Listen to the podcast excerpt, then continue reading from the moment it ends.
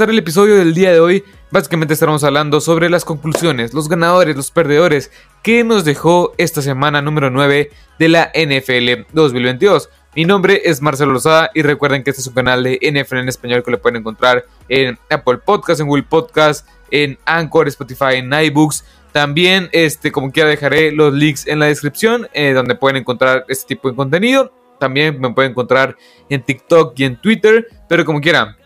En la descripción encontrarán los links de las diferentes plataformas en las cuales pueden encontrar este contenido de NFL en español. También una disculpa por no subir episodio hablando sobre los picks y predicciones de esta semana número 9, pero ando un poco malo de la garganta y por diversas, bueno, por esas razones y un poco más, pues no pude hacer episodio. La verdad es que se me hacía imposible grabar ese episodio. Como quiera, este, hace poco, hace cerca de una semana, en YouTube se me desbloqueó una opción, la cual puedo publicar este, publicaciones, vaya la redundancia, eh, encuestas, este, este, tipo de cosas. Así que yo creo que estaré un poco más activo en ese sentido, en el tema de las publicaciones en YouTube. Pero como quiera, si quieren saber un poco más de los avisos de los episodios, reacciones a noticias un poco más al instante, ese tipo de cosas, me pueden seguir en mi página o en mi cuenta de Twitter, que es Marcelo arroba Marcelo Lozano 95. Y si no me equivoco, como, si no me equivoco, es esa mi username, pero si no, lo dejaré en la descripción. Y sin más que decir, ahora sí, vamos a empezar con las conclusiones, con lo mejor, lo peor, los ganadores, los perdedores, que nos dejó esta semana número 9 de la NFL 2022. Y vamos a empezar con los Dolphins y los Chicago Bears, que la verdad este juego dio, de dio mucho de qué hablar. Yo pensé que iba a ser un juego un poco cerrado hasta cierto punto, pero que en el tercero, cuarto, cuarto se iban a despegar los Dolphins, pero no, nada que ver. Muchos puntos que recalcar, muchos puntos que tocar. Tua Tagovailoa es de verdad, este, este jugador la verdad es que jugó un espectacular juego preciso. En algún pase, la verdad es que sí se queda corto, pero creo yo que todo a lo, relacionado con pases de, entre 15 a 25 eh, yardas, la verdad es que está súper bien. Pero creo yo que si le fuerzas o si fuerzas a que tú a Tagovailoa te lance un pase, de, un pase de más de 30 yardas, sí con mucha dificultad lo va a llegar. Pero en general tuvo una muy buena tarde con 21 pases completos de 30 lanzados para 302 yardas, un quarterback rating de 135.7, 3 touchdowns. La verdad es que me encantó lo que vi de esta ofensiva en general. Este Tyreek Hill otra vez volvió a ser de las suyas con 7 recepciones para más de 140 yardas y también Jalen Waddell con, con 5 recepciones para 85 yardas y ambos jugadores consiguieron un touchdown, lo que también me gustó muchísimo fue Justin Fields. Dios mío, esta era, esta era la versión que yo esperaba de Justin Fields desde la temporada pasada. Sí, no iba a ser el gran pasador, de hecho solo tuvo 123 yardas por la vía aérea, pero no cometiendo equivocaciones y anotando tres veces por esta misma, eh, por esta misma, por esta misma vía, pero también corriendo para más de 170 yardas en 15 veces que acarreó el balón y no todas fueron jugadas por diseño, fueron jugadas rotas las cuales él convertía en ganancia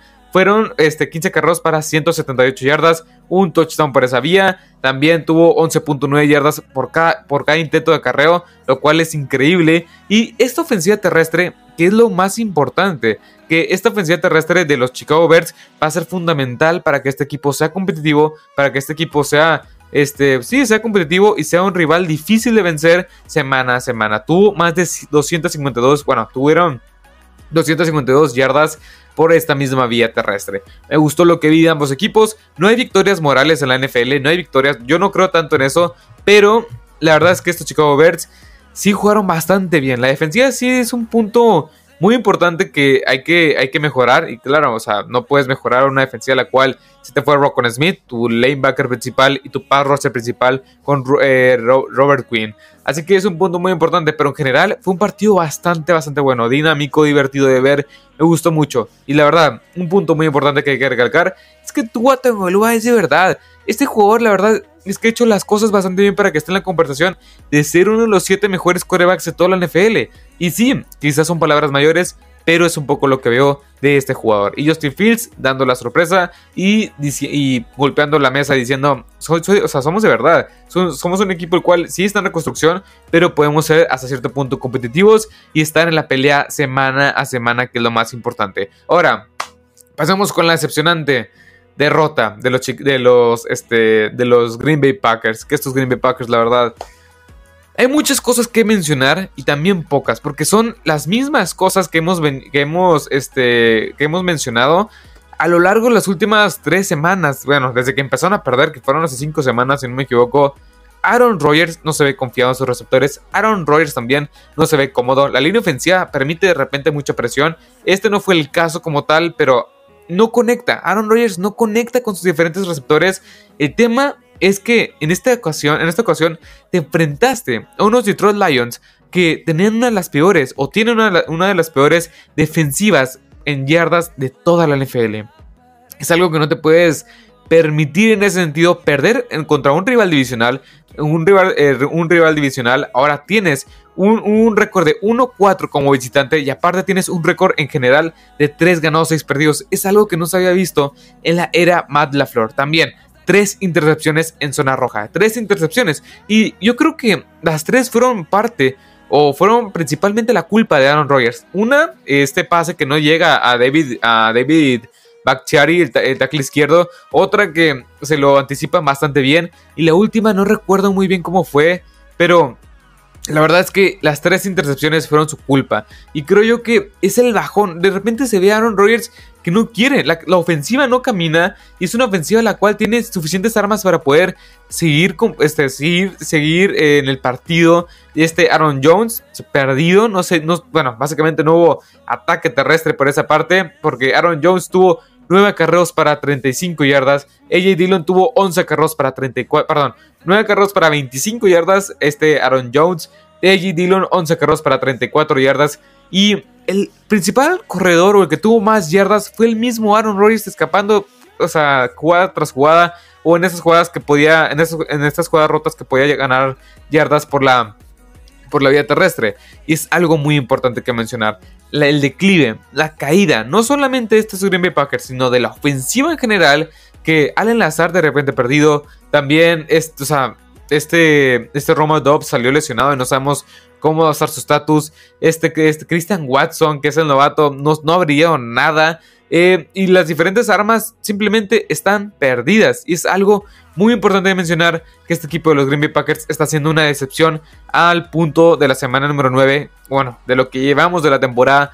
Está haciendo una decepción como unos, como los Denver Broncos, como unos Raiders, que tienen casi el mismo récord y que no están sabiendo aprovechar las oportunidades de juegos fáciles, entre comillas, que ningún juego de la NFL es fácil, pero un rival que tiene una, de las peores defensivas de toda la NFL y aparte que no puedes anotar y que en zona roja te achiques de esa forma y que no puedes, bueno, no puedes capitalizar estas diferentes llegadas a zona roja, es algo, y, y un punto muy importante es que no es que no avanzara la ofensiva, es que eh, cuando ya estaban en el otro lado del campo, cuando ya estaban en, la yarda 40, venían las, o sea, no podían avanzar más, también las intercepciones, los turnovers, o sea, no podían capitalizar las diferentes llegadas que podían, o sea, las diferentes formas o, la, o las los drives que se veían muy prometedores. Y es el principal problema de los equipos malos que, que han estado decepcionando como los Raiders, como los este, Broncos de Denver y como estos Green Bay Packers que simplemente se ven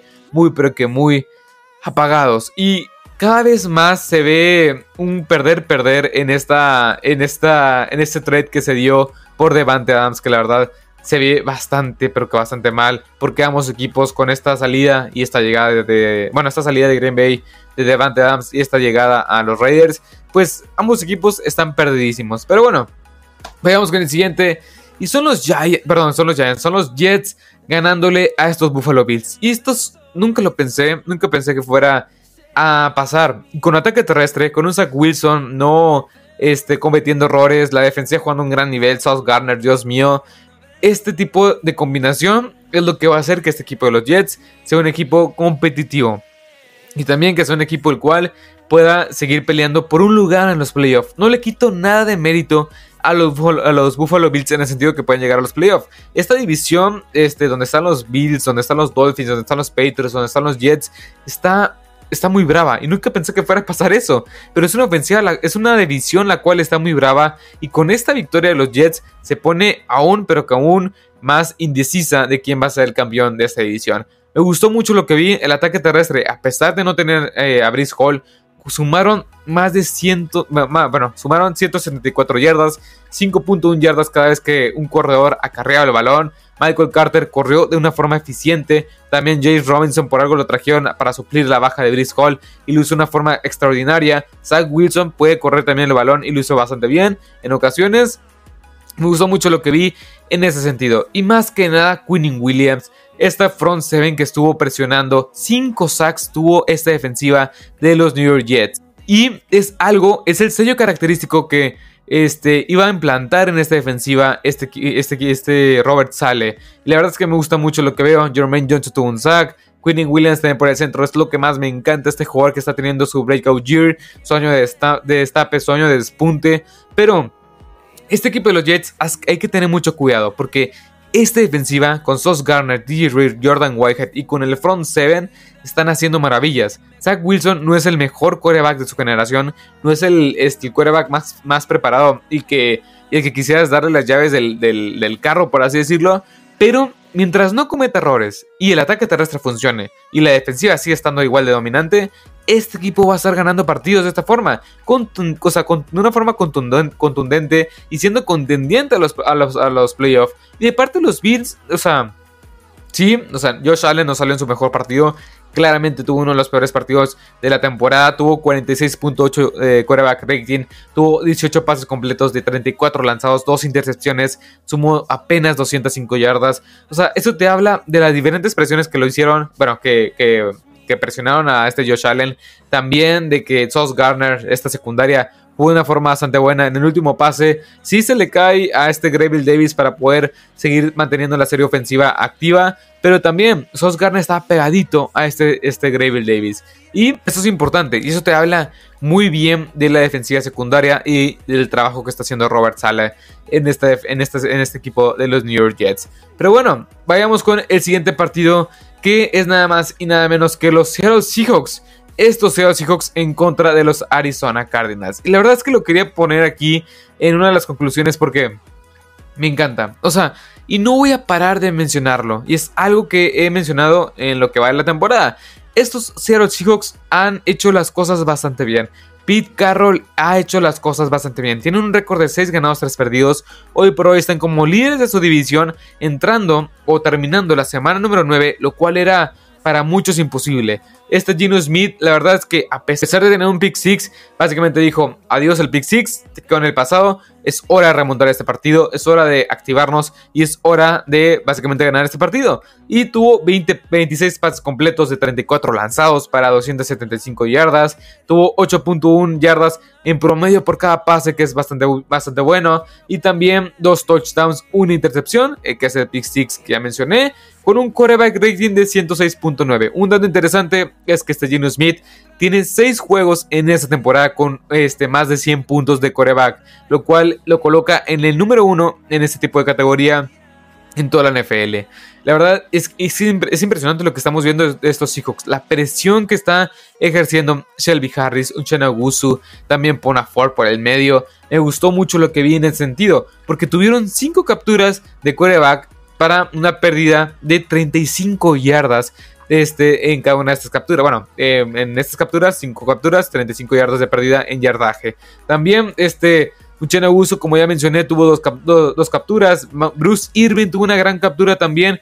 Este jugador que es un gran veterano, que lo recordaremos más que nada en sus tiempos como en, bueno, como Pat Roger y como linebacker en la, en la defensiva de la Legend, eh, of Boom. Y también este Shelby Harris una captura. Y el ataque terrestre. El ataque terrestre otra vez con Kenneth Walker. Que no fue el, la, el más dominante en ese sentido. Porque Kenneth Walker apenas promedió 4.2 yardas por acarreo. Pero fue vital para alcanzar a la defensiva de los Arizona Cardinals. Que le estaba haciendo mucho frente en los primeros dos cuartos a este equipo de los Seattle Seahawks. Que tuvo 26 acarreos para 109 yardas, 4.2 yardas para acarreo, 2 anotaciones. Me encanta lo que veo en estos Seattle Seahawks estar peleando simplemente por un, por un lugar en los playoffs. No solamente como comodín, sino para llegar como líderes de su división y ganar esta división. Porque los Rams no están jugando bien. De hecho, vienen de perder en contra de los Tampa Buccaneers. Acaban de ganarle a estos Arizona Cardinals y los 49ers pues están un poco tambaleándose que tuvieron su semana de descanso esta semana. Me encanta estos, estos esos Seahawks, que la verdad es que lo han hecho bastante bien. Y del lado de los Cardinals, la verdad es que de repente se ve muy inoperable, muy inoperante muy inoperable esta ofensiva de los Cardinals. Parece como que apenas están presionando a Carly Murray y ya está corriendo por su vida. Y me estresa mucho ver cómo lleva el balón, o sea, lleva el balón muy despegado de su cuerpo cuando ya está en campo abierto. De hecho, eso lo podemos ver por el, el fumble que le provocaron. No, no recuerdo si fue Jordan Brooks o si fue Kobe Bryant que al, segundo cuarto, al finalizar el segundo cuarto, pues le arrebatan el balón y se le cae. También recordamos que no, es como que tenga las manos más seguras o más grandes para sostener este balón, pero como quiera, este, estos Arizona Cardinals, esta ofensiva, luce un tanto inoperante, inoperable en ciertos puntos, del, en ciertas facetas del encuentro. También la defensiva me gusta, creo yo que es una defensiva buena que ha estado, bueno, tiene cinco touchdowns en la, en la, temporada, que es el líder en ese, en ese rubro de, todas las defensivas. Pero yo siempre lo he dicho, lo he dicho desde la offseason, es un equipo que está súper sobrevalorado. Pero bueno, vayamos con el siguiente, que son los Tennessee Titans en contra de los Chiefs, que la verdad es que a pesar de no tener a tu quarterback principal, este, estos Tennessee Titans dieron mucha, pero que mucha pelea a unos, Kansas, unos Kansas City Chiefs que la verdad lo hicieron bastante bien en contra de un equipo de los Tennessee Titans que a pesar de no tener su quarterback titular, tenían una gran defensiva. Un encuentro que estos Tennessee Titans, que la verdad es que lo tengo que mencionar, lo hicieron bastante cerrado. O sea, un equipo que tenían a un quarterback muy limitado como Malik Willis, tu defensiva salió a relucir con las diferentes presiones, con, ah, bueno, también el este, poner en muchos aprietos a este Patrick Mahomes y compañía es de mucho mérito, la verdad. Malik Willis, la verdad es que no hay mucho que mencionar. No sé por qué muchos piensan que es el gran quarterback que necesitaban este equipo de Tennessee. Es un quarterback el cual es muy inexperto, claramente es novato. A lo que me refiero es que era quizá el tercero o cuarto quarterback mejor preparado para este draft y la verdad, no sé. Muchos se enojaron porque no, lo seleccionaron los Seattle Seahawks, pero yo sí estaba de acuerdo con esta decisión, porque en cuanto a precisión, toma de decisiones, era lo más verde del draft. Sí, la fuerza, lo que viene siendo la improvisación, sí lo llega a tener, pero la toma de decisiones y la precisión es algo que no, no, puedes descartar una vez estando en la NFL. Y se, se definió o se dejó claro en este partido con cinco pases completos de 16 lanzados para 80 yardas. También el principal eje claramente fue este, el ataque terrestre. Derrick Henry otra vez teniendo una gran actuación con varias escapadas largas. Una de 56 yardas, tuvo 17, 17 acarreos para 115 yardas, 6.8 yardas por acarreo. Dos anotaciones. Malik Willis aportó 8 carreos para 40 yardas. Pero el que se lleva el principal foco, el que se lleva la el principal, o el principal premio como ganador tiene que ser la defensiva de los Tennessee Titans, que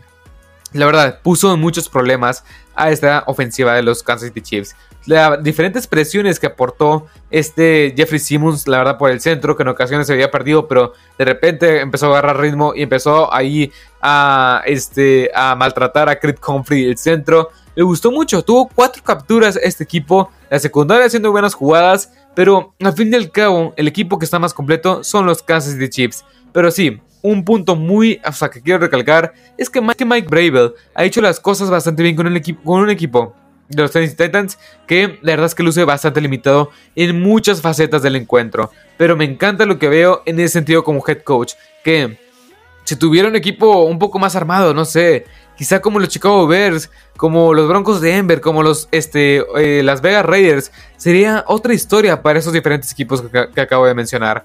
También los Chiefs me gustó lo que vi. Eh, bueno, lo que no me gustó que vi fue el ataque terrestre, fue nulo. Y esto habla en parte de la, del front seven que tienen los Tennessee Titans. Pero 4.1 yardas por acarreo, 77 yardas totales por la vía terrestre. Y que Patrick Mahomes con el tiempo extra haya lanzado 68 pases es impresionante y es un número que no, se tiene que repetir, no se tiene que repetir porque a pesar de que sumas el riesgo de que te, de que te intercepten pick six, turnovers, fumbles, lo que sea, también sumas el riesgo de sufrir una lesión en el brazo, porque se va cansando el brazo poco a poco.